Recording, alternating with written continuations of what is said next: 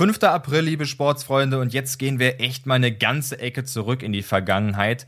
Und zwar ins Jahr 1908.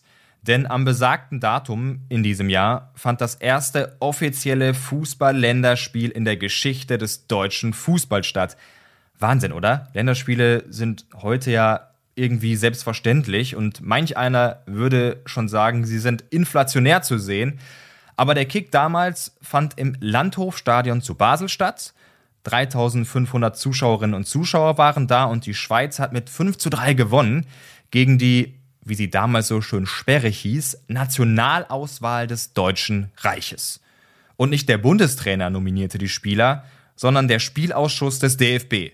Es gab da auch überhaupt noch gar keinen Bundestrainer und die Spieler, die es dann tatsächlich ins Aufgebot geschafft haben, haben das teilweise sogar erst über die Zeitungen erfahren, bevor es dann wirklich wenige Tage vor dem eigentlichen Spiel die offizielle Einladung des DFB gab. Die Spieler, die dann dabei waren, kannten sich natürlich größtenteils noch gar nicht.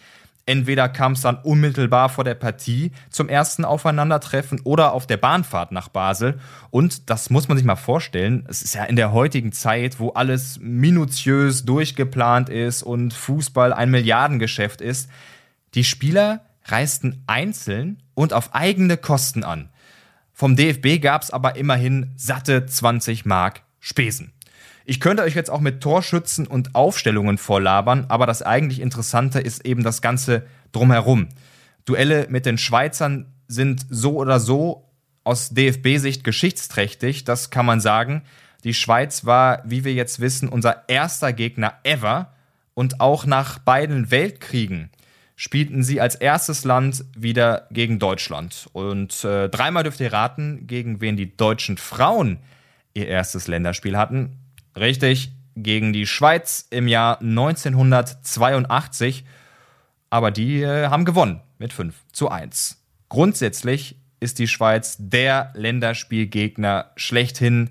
Gegen kein anderes Land sind wir öfter angetreten. Laut der DFB-Homepage spielten wir sage und schreibe 54 Mal gegen die Eidgenossen. Stand heute, dem 5. April 2021.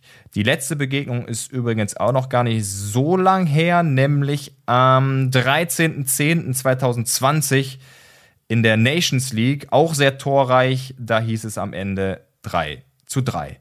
Unsere nächste Begegnung ist hoffentlich schon morgen in der neuen Folge Sportmomente. Schreibt mir gerne auch mal auf Instagram eure Meinung. Wie steht ihr zum DFB-Team aktuell? Guckt ihr das noch gerne oder seid ihr genervt? Bis dahin, euer Tobi.